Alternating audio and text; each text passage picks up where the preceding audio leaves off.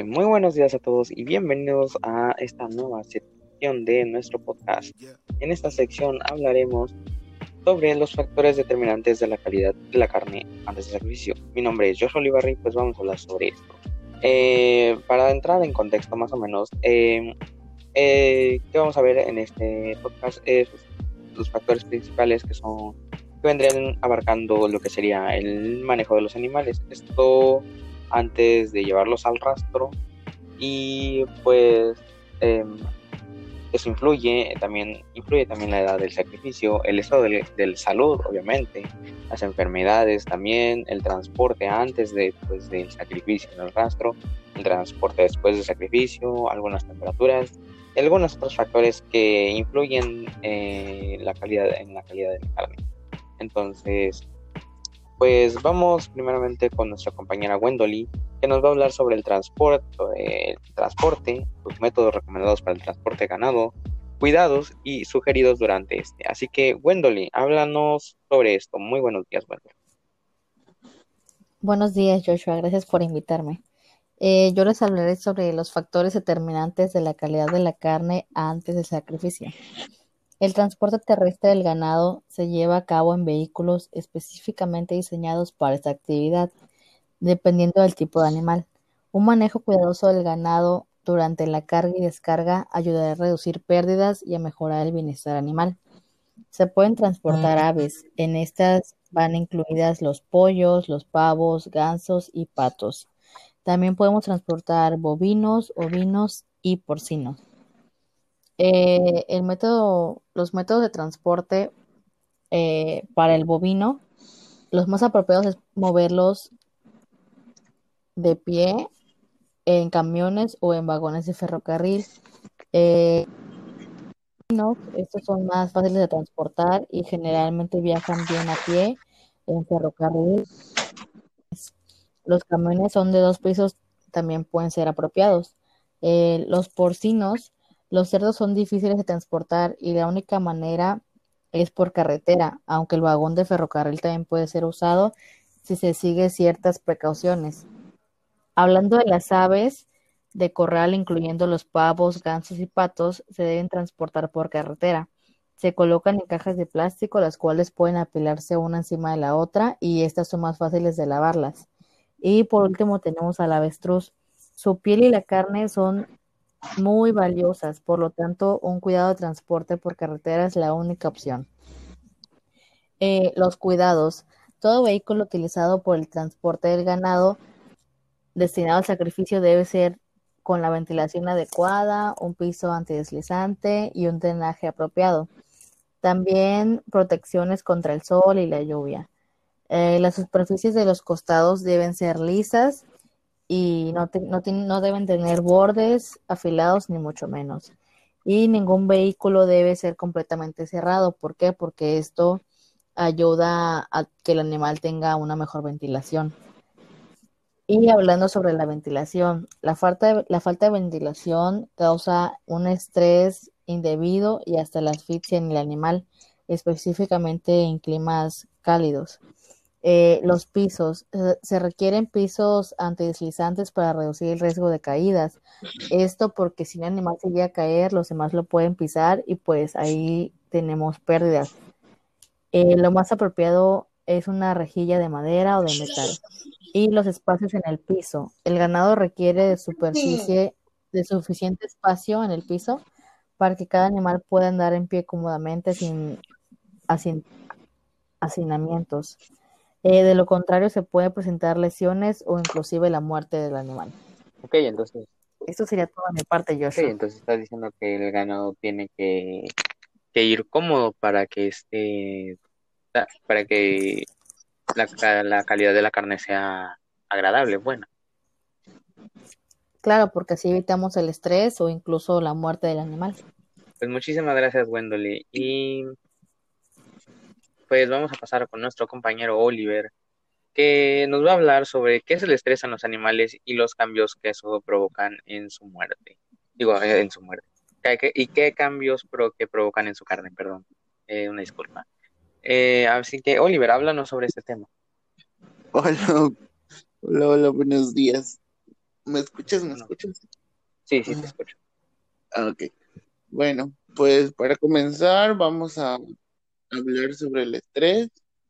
Y pues el estrés es un sentimiento de tensión, ya bien sea físico o emocional, y esto se puede prevenir de cualquier situación o pensamiento que pues a uno lo haga sentir frustrado, que lo haga sentir furioso o igual nervioso. Y pues bueno, el estrés es, la reacción de, su cuerpo a un desafío o demanda. Eh, eh, bueno, la carne pues tiene dos tipos de carnes y esto va a depender de una carne sin estrés y una carne con estrés. Eh, por ejemplo, de una buena carne sin estrés se obtiene, se, obtiene de los azúcares presentes en el músculo.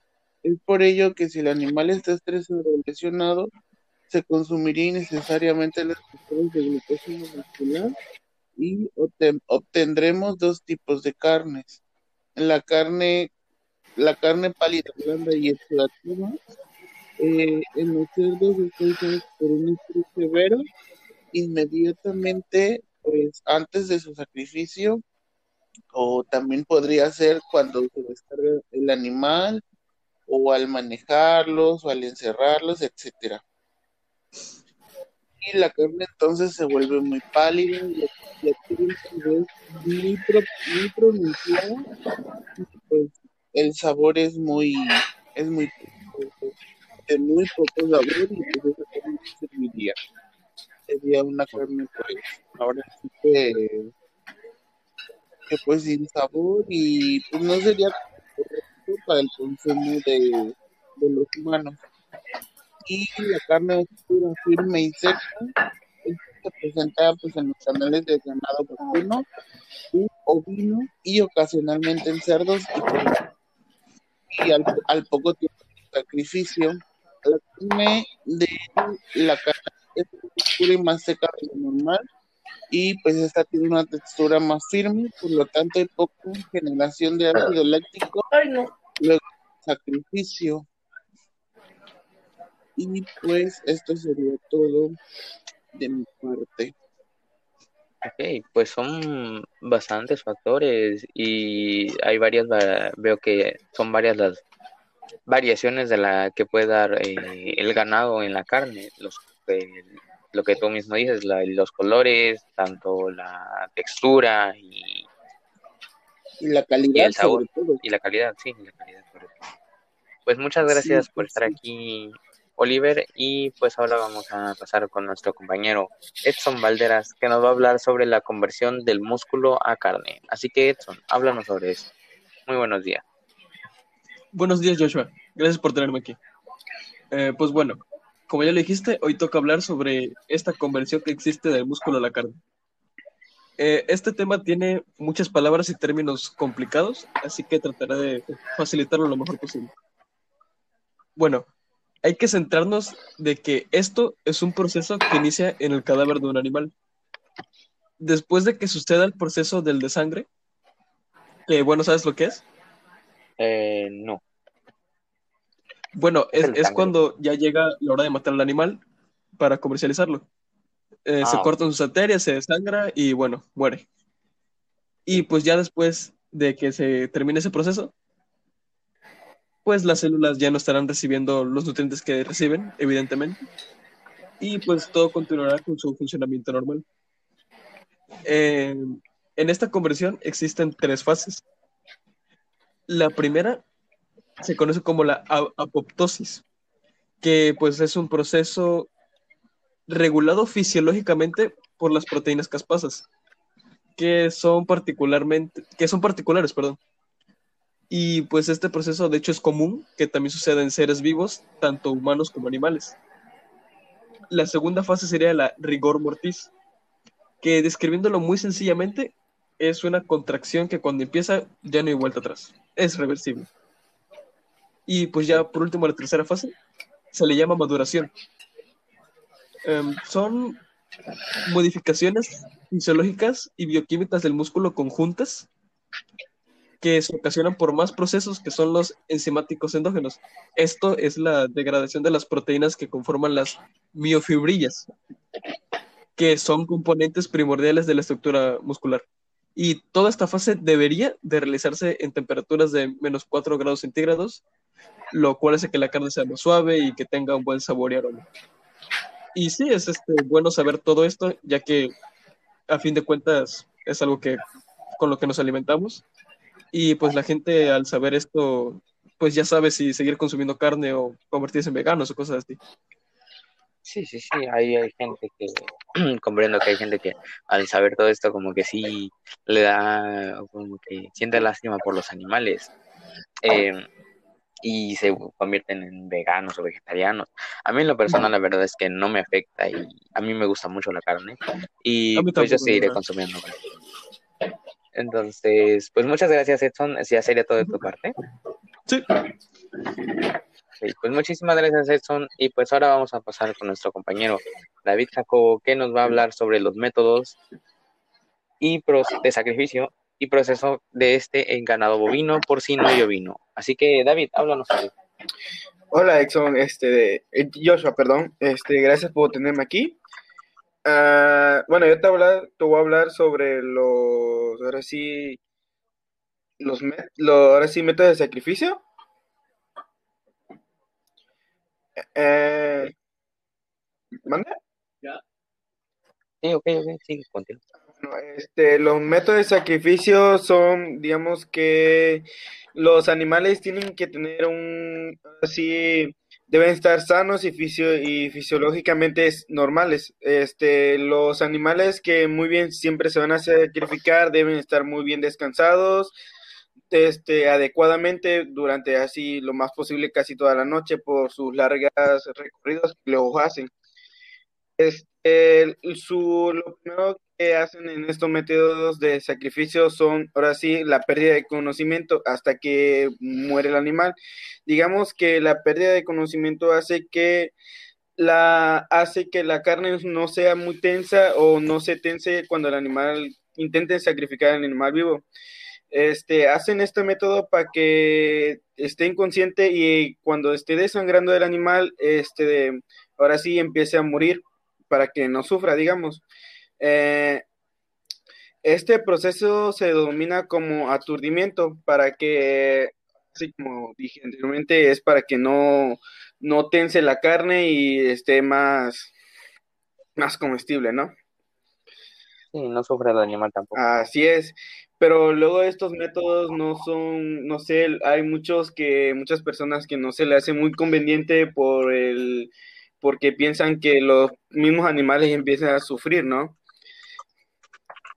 ahora sí, como le comentaste a mi compañera anterior, Edson, que muchos animales cuando ven en este método, no sé, les, se les hace muy, muy mal ver estos... Muy cruel. Muy cruel. Así es, muy cruel estos métodos, pero es como que, digamos que es nuestro, casi nuestro principal alimenticio en nosotros, en los humanos. Nuestra cadena alimenticia. Así es, es como que nuestro principal. Eh,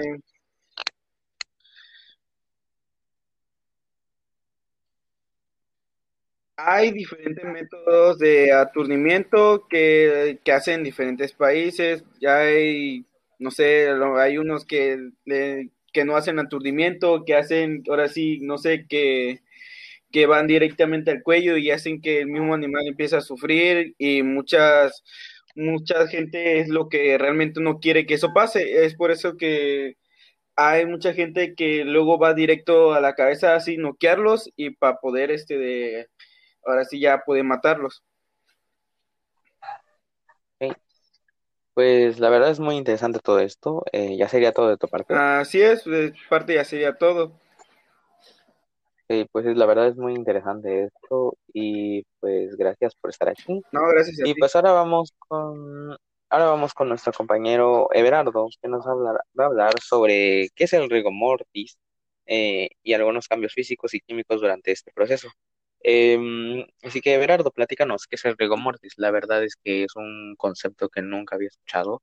Y pues platícanos sobre qué es el rigor mortis, el rigor mortis, o no sé si sepas cómo se pronuncia. Ok, eh, hola Joshua, eh, soy Everardo Antonio Guzmán. Y pues mira, más que nada, como ya lo habías dicho al principio, el rigor mortis, pues más que nada es una fase en el cuerpo del animal en donde inicia como, donde todos sus músculos se vuelven rígidos, pero pues en este caso te voy a explicar el proceso químico y físico que conlleva. Pues más que nada es la energía requerida para la, es de la actividad muscular en un animal vivo. Eh, se obtiene de los azúcares, que en este caso es el glucógeno, eh, presente en los músculos. Ok. Ok. En un animal sano y descansado, el nivel de glucógeno de sus músculos obviamente es alto. Una vez que el animal es sacrificado, este glucógeno se convierte en ácido láctico y el músculo se vuelve rígido. Y en este caso, como te había comentado, es el rigor mortis, donde todos los músculos se vuelven rígidos. Pues más que nada, el rigor, el rigor mortis eh, constituye la fase inicial de la transformación del músculo en carne, el cual también consiste eh, simplemente en la unión irreversible de miocina y actina de forma para formar acto miocina.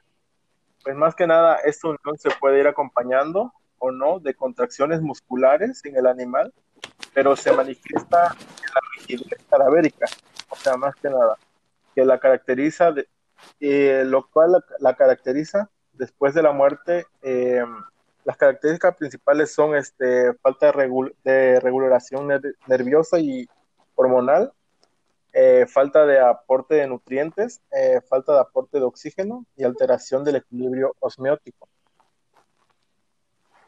Así es, este, mi querido Joshua, pues más que nada, el ácido láctico pues es necesario para producir una carne tierna y pues de buen sabor, calidad y color, al igual pero pues si el animal está estresado antes y durante, durante el sacrificio, se consume todo el glucógeno y se reduce el nivel del ácido láctico, lo cual esto se desarrolla en la carne luego del sacrificio. Y pues esto puede tener efectos adversos muy graves en la calidad de la carne. Tú sabrás, este, una vaca feliz pues nos va a dar carne de buena calidad. Pues eso es todo, Joshua, por el momento.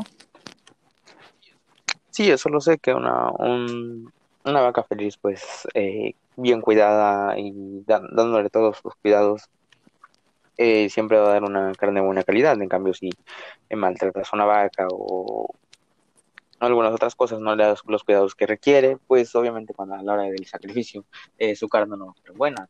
que su, sé y supongo que la carne queda pues, es dura, o sea, no, es seca, no tiene sabor por esto mismo. Sí, así es. Bueno, entonces ya más o menos entendí el concepto del rigor mortis y pues muchas gracias por estar aquí, Everardo. Gracias a ti, y pues ahora vamos, ahora vamos con nuestra compañera Aurea Marcela Morgan, que nos va a hablar ahora sobre las etapas del rigor mortis. Así que, Aurea, háblanos sobre las, cuáles son estas. Ah, hola, Joshua. Pues mira, te voy a comentar. Eh, existen tres fases de la conversión de los músculos de la carne. La primera fase es la muerte celular, también llamada apoptosis. ¿Qué significa esto? La apoptosis es un proceso donde las células se mueren, donde las células se mueren. Y esto corresponde a la primera fase de conversión cárnica a partir del músculo. Este proceso es organizado y regulado fisiológicamente por un tipo particular de proteína que se llama caspasas, que sucede comúnmente en los seres vivientes. Es cuando, la, cuando matas al animal, pues después de que sacas los cortes, este, y ya tienes, pues vamos a poner un, un corte, vamos a poner un ribeye, o el que tú quieras. Ahí se van muriendo estas células. Y la segunda fase es el rigor mortis. Esta fase de conversión de músculo a la carne, el cual se define como una contracción lenta e irreversible. La tercera fase es un conjunto de modificaciones fisiológicas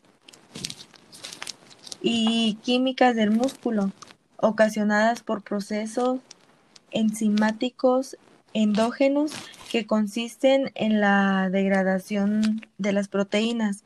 Es como cuando nosotros ponemos a secar un pedazo de carne y pues agarra ahí más sabor porque todo se concentra. Entonces, como dicen por ahí, ¿no? Que los que, ¿cómo dicen? Del vino, del vino, que entre más años pasen, más bueno está el vino, ¿no? y también, también es en la carne. Mientras tú la es más o se madure más, pues va a agarrar más sabor y va a estar pues más rica la carne. Esta ser Sí sé que sí sé que la carne madurada es este es, es bastante cara. Los algunos restaurantes de alta calidad te venden la carne madurada, pero sé que es muy caro. Así es, sí es muy caro porque no solamente es como que compro la carne y pues la pongo ahí a, a secar, no es así, lleva un proceso, porque si tú manejas mal ese proceso, la carne se puede, se puede echar a perder, pues y ya no te puede servir. Y también tiene que estar en una temperatura que ahorita no traigo el dato, pero tiene que estar en una temperatura controlada. Así es, Joshua. Pues eso sería todo por mi parte. Sí, pues es bastante interesante eh, lo que dices, pero bueno, muchísimas gracias. Sí. Aurea, y pues ahora vamos a pasar con nuestro compañero Luis Castillo, que nos va a hablar sobre la descripción de los cambios sucedidos en el reposo y añejamiento eh, post-mortem. Así que, Luis, háblanos sobre esto. Hola, ¿qué tal, mi estimado Joshua? Este, mi nombre es Luis Castillo. Eh, otra vez te vengo a compartir un poquito de mis conocimientos eh, acerca ahora esta vez de, la maduración, la maduración de la carne. Eh, mira, los animales después de la muerte lo primero que sucede es que automáticamente la circulación sanguínea se detiene. Por ello eh, el oxígeno deja de, llegar hasta los músculos, al igual que las hormonas. Y al pararse este, esta metabolización, se reduce el oxígeno y el estar aislado del oxígeno hace que comience una reacción química llamada glucosis. Esta desencadena hasta llegar a la, obtención del ácido lácteo. El ácido lácteo es el que produce la disminución de pH, lo cual favorece la desnaturalización proteica. Esta pues facilita la degradación de las proteínas. De ahí si, si la carne será jugosa o no. Eh, la maduración se denomina un proceso progresivo, o sea, de ablandamiento de la carne, en el que pasa una acción continuada de los sistemas enzimáticos que rompen las proteínas, o sea, ablandan todas las fibras para obtener un, producto excepcional. Nos, como resultado nos daría una, carne tierna mediante un proceso o sea, de desnaturalización de las enzimas. Esto solo lo, lo, que nos dará la blandeza y la ternosidad de la carne, pues será el tiempo, el tiempo que le demos de maduración cuánto tiempo nos puede llevar, pues el, tiempo que nos puede llevar en, la carne vacuna va desde una semana a dos semanas como mínimo. Y ya de ahí se presentan hasta carnes con un año de maduración. Son carnes excepcionalmente tiernas, con un sabor muy marcado y característico a carne. Eh, pues esto sería todo, Joshua. Y pues amigos, esto sería pues todo de nuestra parte del podcast. Eh, muchas gracias por estar en, en este capítulo el día de hoy.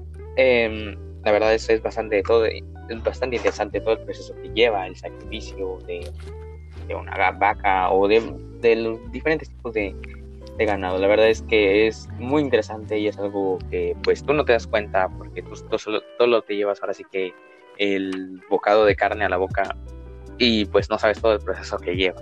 Y la verdad es muy interesante saberlo y pues tenerlo en cuenta, tenerlo en cuenta de todo el proceso que lleva. Así que pues nos vemos en el siguiente, gracias por estar aquí, escucharnos y pues nos vemos en el siguiente capítulo de nuestro podcast. Adiós. Okay.